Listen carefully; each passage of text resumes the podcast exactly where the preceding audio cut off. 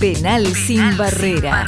Una propuesta diferente para tus tardes de radio. Con Diego Achával, Fernando Tapir Chalis y Martín Diguero.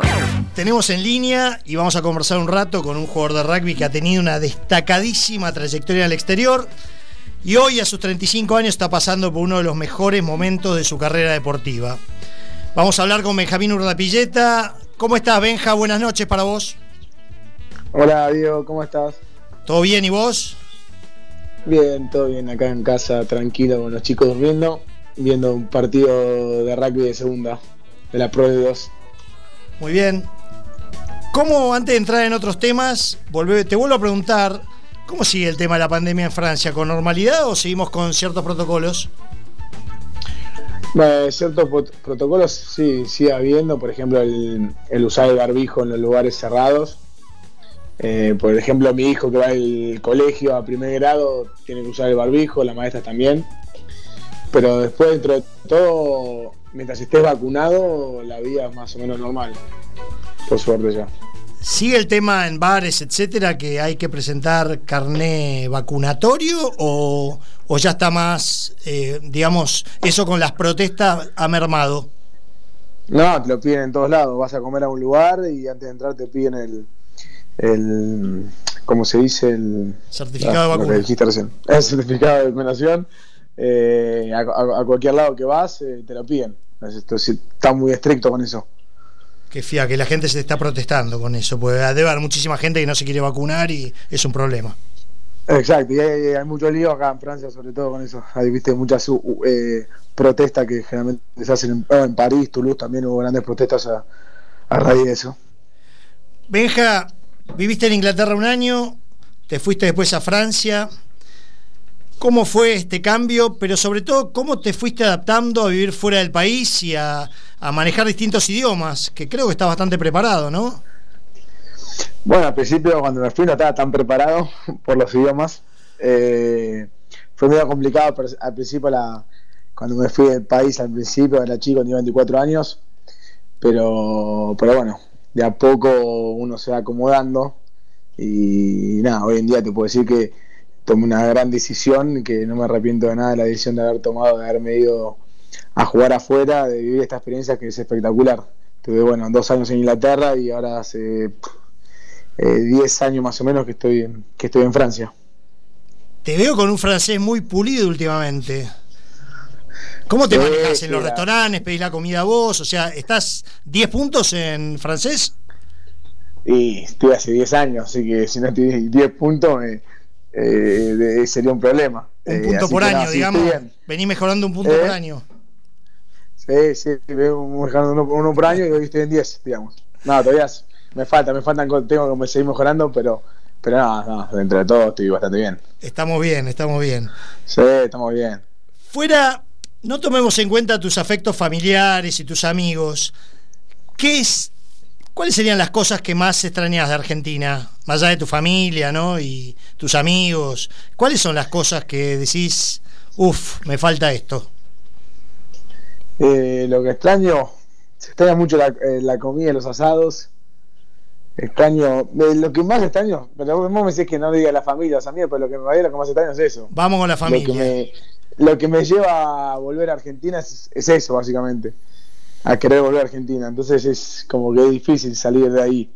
¿Viste? Me encantan los. Extraño mucho los programas que, que hay cuando, viste, que no sé, hay un cumpleaños o un asado el fin de semana de los amigos, asados familiares, esas cosas es los que, lo que más extraño estando afuera y debe ser duro. Yo, yo siempre me pregunto una cosa, ¿no? Porque cuando uno habla con alguien de afuera, decís, bueno, hago un FaceTime, una cámara, hablamos por WhatsApp, y hablas una vez y te palma. Y nosotros tenemos que hablar por ahí, si tenemos un afecto afuera, con uno. Pero para ustedes me imagino que deben tener 20 charlas por semana, y a mí me parece agotador el tema del Zoom, la pantalla, ¿cómo lo...? Es difícil, ¿no? Y hoy en día, tío, que es agotador. Al principio, apenas me, fui afuera a vivir... Eh, era creo que todos los días haciendo FaceTime con mi familia, con mi mujer, con, mis amigos. Hoy en día ya es más, no sé, tengo con mis padres, por ejemplo, tengo un miércoles y domingo que después del partido generalmente tengo FaceTime pero con mis amigos es muy de vez en cuando con algunos. Así que hoy en día digo que la llevo más relajada porque sí, ya es medio agotador. Me imagino, un poco más espaciado, pues si no te, te, te agotás. Y sí, estás todo el día con el teléfono hablando con alguien, no, no puedes estar tranquilo acá disfrutando el momento. ¿Estás jugando golf allá o poco? Sí, estoy jugando golf. De hecho, hoy, hoy a la tarde eh, me fui a jugar con unos amigos. Eh, por suerte tuve, volví a tener un gran nivel porque estaba medio bajo, viste, estaba por abandonar el golf y, y hoy, y hoy, y hoy me fue bastante bien. Ah, las condiciones están intactas, seguramente. A ver, los chicos te quieren hacer un par de preguntas. Benja. Dale. Benja, buenas noches. Mi pregunta, soy Tapir, ¿cómo andás? Es la siguiente. Eh, habiendo jugado acá, habiendo jugado en Francia, en Inglaterra, ¿cómo son los entrenamientos? ¿Difieren algunos de otros o es más o menos lo mismo? Bueno, acá soy Tapir, acá todo bien ¿Cómo? por acá. Eh, los entrenamientos, bueno, cuando estuve en Argentina era amateur, así que ahí me entrenaba martes y jueves con el club y yo por ahí me hacía, tenía un personal trainer que mi viejo me bancaba para que me entrene aparte. O sea, era un poco más tranquilo. Después me fui a Inglaterra, que fue bueno, mi primera vez experiencia profesional. Creo que si comparo Inglaterra con Francia, por ahí la, la gran diferencia que había entre los entrenamientos entre Inglaterra y Francia es que en Inglaterra había mucho más contacto durante la semana. Era como que los ejercicios que hacíamos los Era más, martes. más el- físico. el- el- sí, era más, fa- más físico, más contacto, más tacle. Mm. Que por ahí en Francia eh, en eso no, no es tanto contacto, es más a tocar, más a abrazar, no sé, no es tanto tacle. Allá en Inglaterra también era más o menos como un partido. Eh, Benja, Fafa, soy, ¿cómo andás? ¿Todo bien? Te quería preguntar sobre el rugby francés. A mí, de afuera, por eso te pregunto a vos, me parece muy áspero, o sea, muy, muy lucido el rugby champagne de, toda de toda la vida, pero también de los rugbys más, eh, más duros, eh, ya de la década del 80. No sé cómo lo, lo vivís vos y cómo cojaste con tu juego ahí. Sí, acá los equipos que hay, la verdad que hay de todo. Tenés un mix, tenés equipos que ponen el rugby champagne conocido en Francia y también esos equipos que son con unos forward durísimos, pesados, eh, agresivos. Así que es como que depende del partido, contra qué club jugás, tenés eh, te- esa, esas diferencias. Pero bueno, yo como me adapté, yo me adapté bien. A mí, personalmente, a mí me gusta eso del tema del contacto, de, de taclear, de, de enfrentarme a los más fuertes que yo, porque eso me- es como que me motiva un poco más. Entonces, la verdad que me adapté bastante bien. Benja, eh, yo me quedé, también te quería preguntar esto. eh, para el Mundial 92, de, perdón, de 2019. 2019 en Japón. 92. 92. 92, cualquier, perdón, perdón, perdón, 2019 en Japón, porque tenía la cabeza en otro Ah, lado. el partido de Racing trajo secuela. Sí, Benja, mucha secuela, Benja, mal, mal, pero bueno. No, tengo entendido que entrenaron muy fuerte, a nivel mm, mm, mucho, mucho más que lo que pudiste hacer en Francia o en Inglaterra, ¿es, es así? Sí, sí, los entrenamientos que estuvimos previo al, al Mundial fueron, fueron tremendos. La verdad que si lo compara con respecto a los entrenamientos que yo he tenido en mi club, eh, tanto en Francia como en Inglaterra, no era nada que ver. Allá se- es como que se corría mucho más. Viste, tenemos todo con GPS, viste, controlados y, y sabes cuánto corres, cuánta distancia, velocidad, etcétera. Y, y si comparabas, viste, los entrenamientos que tenían los Pumas con los de Francia, eh, nada que ver, como que hacía dos, corría dos kilómetros más en los entrenamientos de, de los Pumas. Y también la diferencia que había con los entrenamientos de los Pumas con Francia es que en los Pumas también el contacto era bastante era bast- bastante fuerte el contacto y también muy técnico, muchas destrezas, entrenamos mucho las destrezas de tackle, de pase, cosas que me sirvieron mucho ahora para para después del mundial seguir a seguirlo eh, haciendo en el, en el club. No me quiero imaginar cómo llegabas a casa, pero es un tema que vamos a tocar más adelante. Vale. Eh, Benja, y jugador más áspero, ya que hablamos de asperezas eh, que, que enfrentaste, de afuera, yo me acuerdo de toda la vida de Eric Champ, bueno, vos no lo viviste, pero Eric Champ, Marc Cecilion, me acuerdo los, los franceses que eran durísimos, pero de esta época, ¿quién, quién te impresionó por, por eso? eh, por, ese, sí, por su aspereza. Mira, eh, hay un jugador a mí que me impresiona, que me parece que es que es diferente al resto, que es un, es un win de, de Toulouse jefillano que se llama Tuisova, que la verdad que es un pibe que es, enorme, para no es muy alto, pero es, es inmenso, tiene unos músculos, tiene músculos en todos lados, unas piernas que parecen el doble de mi cuerpo, y la verdad que no sé si agresivo es la palabra, sino que es un animal y te pasa por arriba, sí es agresivo, es fuerte, es rápido. De hecho juega de win en, el Lyon y a veces lo ponen de octavo por como hace tanta diferencia con la pelota en la mano que, lo ponen de octavo para que toque un poco más la pelota. La verdad que creo que él es el jugador más agresivo y difícil de, de taclear. Bueno, esa es la versatilidad del rugby moderno. Benja, quiero que escuches algo. Imagino que recordarás este momento y me gustaría saber qué sentiste en ese momento, qué sentiste 80 minutos después y cuando termine te voy a contar qué sentí yo. Conectate con esto, por favor.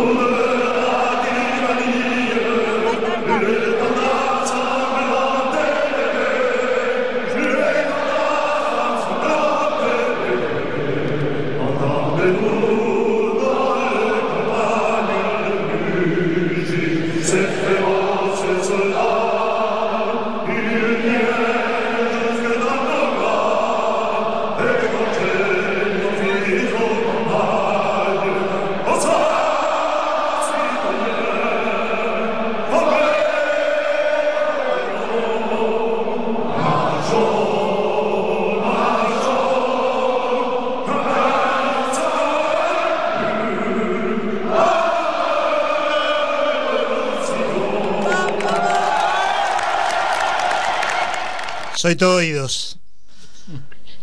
Eh, mira, la, escucho y me da pie de gallina. Eh, bien que haces. Escucha, eh, mira, yo tengo dos recuerdos muy fuertes con esa canción. Uno es, creo que si vos te imaginás, que es el, creo que preguntás por la final del top 14. Correcto. Ahí fue esto, también el otro, lo el otro recuerdo que tengo fuerte es el, el, debut del Mundial contra Francia, que sonaba esa la marcesilla también. Entonces, como que pero yo sé que la pregunta era por la final. Sí, señor. La fin sí, la verdad que fue uno de los momentos eh, más lindos de mi carrera. Nunca me imaginé vivirlo. La verdad que es muy difícil llegar a una final de top 14 y más jugando para ir en un club como Cáceres que en los papeles eh, no estamos, no deberíamos haber llegado, digamos, no sé, a jugar esa final. Si te pones a fijar en los papeles, en las plantillas de los jugadores. Las apuestas estaban 7-1 en contra para Montpellier. Exacto. Tu padre Pascual se debe acordar de eh, esto. Sí, ya sé que se debe acordar mi viejo. eh, no ensucien. Así que fue, fue algo espectacular y sobre todo bueno, además de estar jugando esa final y tener toda, bueno, vos sabés, digo, todas las, familiares que tenía afuera, que estaba vos y, y 15 primos, tíos, amigos, papá, mujer, hijo, la verdad que, y encima de todo, ganarlo, fue, fue algo increíble, increíble, inimaginable y difícil de contarlo, hay que, viste, una cosa es vivirlo otra cosa es contarlo, no, no, no, no llegas a expresarlo con las palabras todo lo que realmente viviste en ese momento. Te entiendo perfecto, Benja. Para los que no saben, eh, Benja está casado con mi hija Martina. Estaba hablando con Benjamín Urdapilleta para los que recién se conectan y también estoy emocionado yo de haber escuchado eso. Bueno, está casado con mi hija Martina y yo tomé la decisión de ir a ver esa final, que tomé esa decisión en 24 horas porque imaginé que este momento iba a ser muy importante para, para mi familia en realidad. Y verte a vos en la cancha y a Marto en la tribuna con Joaco y Emilia, con esos auriculares, pues era muy chiquita para que no se ensordezca. Fue muy emocionante, la verdad que me, demostró que esos sueños de dos chiquitos de 21, 22 años, que eran tan remotos, con amor, condiciones, talento y formando un equipo, la verdad que se pueden cumplir y lo vi reflejado ahí, fue súper emocionante. Recuerdo yo cuando estabas en Inglaterra y Martus estaba por recibir antes de viajar para allá, Dormía con lo que sería hoy la cámara prendida toda la noche, un poco para estar conectados y un poco para que no te rajes, y si te rajabas que ella se dé cuenta, me imagino. Pero la verdad que era conmovedor y impensado todo lo que iba a suceder después. Y la verdad que juntos pudieron. La verdad que te felicito. Para mí es un orgullo lo que hicieron ustedes dos. Eh, Diego, eh, la verdad que eh, es como que me estás haciendo emocionar. Vos sabés que yo soy una persona muy sensible. Me hago duro, pero soy una persona muy sensible. Y, se, me se, me se me va a complicar seguir hablando, ¿entendés? Lo sé, Benja, yo también, y aparte, realmente estoy orgulloso de lo que ustedes dos hicieron y los veo felices y como muy, muy contentos entre ustedes. Y no hay, digamos, si bien hay mucha gente que, que viaja y todo, ustedes lograron esto porque, porque se tienen el uno al otro. Exactamente, la verdad que Diego, tu hija en, en mi vida fue algo muy, es algo muy importante y creo que, creo no, yo sin duda siempre, siempre se lo digo, se le digo a tu hija, sin, sin ella yo creo que no hubiese nunca llegado a vivir de todo lo que viví en mi carrera rugbyística, así que creo que ella es, es lo principal lo más importante que tengo y, y gracias a ella seguimos acá. Bueno, cortemos con tanta dulzura, no vamos a hacer el chivo a paso de los toros. Tenés contrato por un año más, Benja. Así es, ahora hasta, al fin, hasta fin de temporada. O sea, viene contrato hasta el 2022 y después viene el 2023. ¿Y hay algún evento en ese año, no? Justamente en Francia. Sí, justamente acá en Francia está el, el Mundial, el Mundial de 2023 de rugby, que se juega acá acá en Francia, por suerte, qué lindo, qué lindo mundial. Qué lindo mundial en Francia. Como lo vive la gente va a ser eh, una cosa espectacular. Bueno, esperamos viajar con un grupo de amigos. ¿Cómo te ves, Benja? ¿Llegamos? ¿Soñás con eso? Mira, mi objetivo principal hoy en día es, es poder llegar al mundial. Eh, estoy haciendo, entrenándome, dedicándome a full, haciendo todo, todos mis, todo lo que hago ah, hace ya, desde que terminé el Mundial, digamos, 2019, todo lo que hago, todas las decisiones que tomo, todo es pensando al, al llegar, a poder llegar al, Mundial 2023. O sea, y de hecho es lo que hablamos con tu hija Martina, que, que bueno, que ella me, banca para, para seguir jugando afuera, para llegar a, a poder a ver si se puede lograr ese objetivo. La verdad que estás en un gran momento, Benja, habiendo visto toda tu carrera. Contame un poco, esta pregunta no la tenía prevista, pero rompiste un récord el año pasado y la verdad que es muy interesante eso, haber roto la, cantidad de puntos en el mismo partido, porque entiendo que terminó el partido no tenías la, más, la menor idea que esto había sucedido. No, eh, no, fue algo muy gracioso porque durante el partido, cuando yo ya era el segundo tiempo y no sé, creo que cuando hice el segundo try ya en el partido y la metí, como el 15 de Humorá, que juega conmigo, que es muy amigo mío, cuando yo me estaba reposicionando, reposicionando después de haber partido la conversión del try, como que me miraba y me decía algo del récord o dos puntos más y el récord, no me acuerdo, algo así. Yo no entendía lo que me quería decir, pues no tenía ni idea de, de que existía un récord de un partido, de que estaba cerca, ni idea. Yo estaba pensando en el partido, que era un partido clave para nosotros en ese momento, porque jugábamos contra Montpellier. Justamente como Montpellier. ¿Eh? Justamente como Montpellier, que le habían ganado la final, que era un partido durísimo. Que le habían ganado, sí, sí, justo contra ellos. Eh, entonces estaba muy, viste, concentrado en el partido y no sé qué. Y bueno, y una vez que termina el partido, no sé, viene creo que el manager del club y me dice, batista el récord del punto en un partido del top 14, que no sé qué, que hace 20 años no se hacía bla, Y yo, ¿qué? No sé qué me está diciendo, sí, no sé qué. Y de repente todo el mundo me empezó a decir, ¿viste? Venían los, los como se dice, los, los periodistas a hacerme notas, a, ¿viste? A raíz de eso, y yo, ¿viste? No, como que no caía, no, no entendía bien qué era, qué, qué tan importante era ese logro.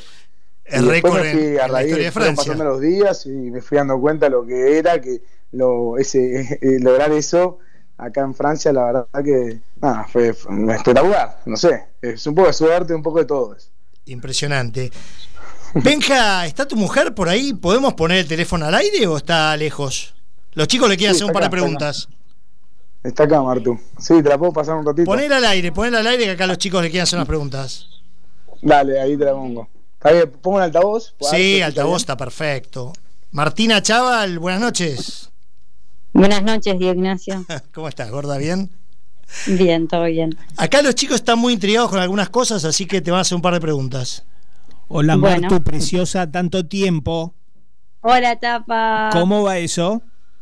Muy bien acá, escuchándolos atentamente. Viste, te das cuenta las boludeces que dice el amigo de tu padre, ¿no? Tiré en 1992, cualquiera, cualquiera. Y esperá, la que me viene después, ¿sabes qué? Me la va a hacer recordar hasta el último día de mi vida. Ya lo sé, olvídate, así Por es. supuesto, pero olvídate, bancamos, no hay, no hay ningún problema. Go- Gordi, escúchame, a ver, yo quiero saber una cosa, ¿cómo se manejan los humores en casa cuando volvemos después de una derrota? ¿Qué onda? Uh, ¿Qué pasa? No, no, no hay que decir la verdad, No, Martín. sí, sí, voy a decir la verdad. Sí. La verdad que así como fue creciendo bajo medida de juramento, Martu. carrera, Sí, sí, bajo juramento, como fue creciendo a medida de su carrera, en ese sentido también fue madurando. Al principio era- terrible, pero ahora como tiene que dar el ejemplo y tiene un hijo que es muy competitivo, es como que está prohibido en casa estar de mal humor si pierde. Hay que enseñarle que se puede perder o ganar. está muy bien. Obviamente, lo siente, pero bueno, no, acá se disimula, no queda otra. Perfecto, y escúchame, ¿cómo lo mimamos? ¿Alguna comida en especial?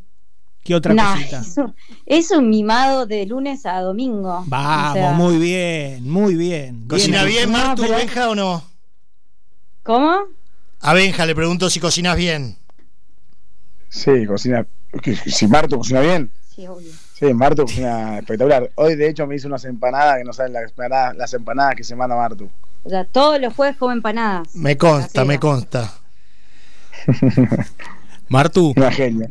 ¿Qué? Fafa? ¿Cómo andás? ¿Todo bien? Muy, muy bien, muy bien. Una pregunta fuera de planes. Recién Benja dijo que quiere jugar al Mundial vein- 2023 con 37 años. ¿Entre ustedes hablan lo que es el, la carrera del deportista? ¿Cuánto se ha estirado? Hay múltiples ejemplos, ¿no? En rugby, en, perdón, en fútbol, en tenis, en, en otros deportes. Eh, ¿qué, qué, qué hablan entre ustedes?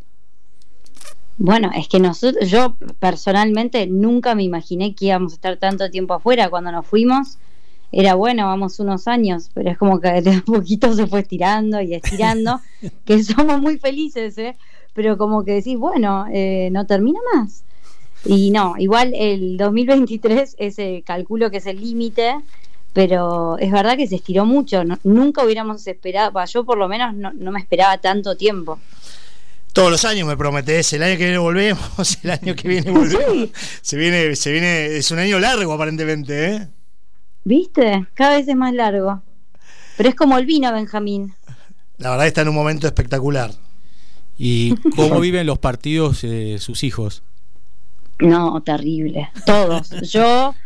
Viendo al abuelo, viendo al abuelo, no me quiero imaginar. No, no. Eh, Joaquín, que es el- nuestro hijo más grande, que tiene seis años, es eh, el fan número uno de Benja. O sea, mete, mete un try castres, bueno, y de castres. Eh, está contento y si nos comemos algún try, llora. O sea, a ese nivel hay que. Por eso te digo, hay que bajar un poco a, a tierra y en- que entienda que se puede ganar o perder. Benja, Martu, un placer hablar con ustedes. Nada, decirles que los extraño mucho, pero también que so- también. sobre todo estoy muy, pero muy orgulloso de los dos. ¿eh? Así que les mando un beso grande. Gracias por, por tener esta charla tan linda.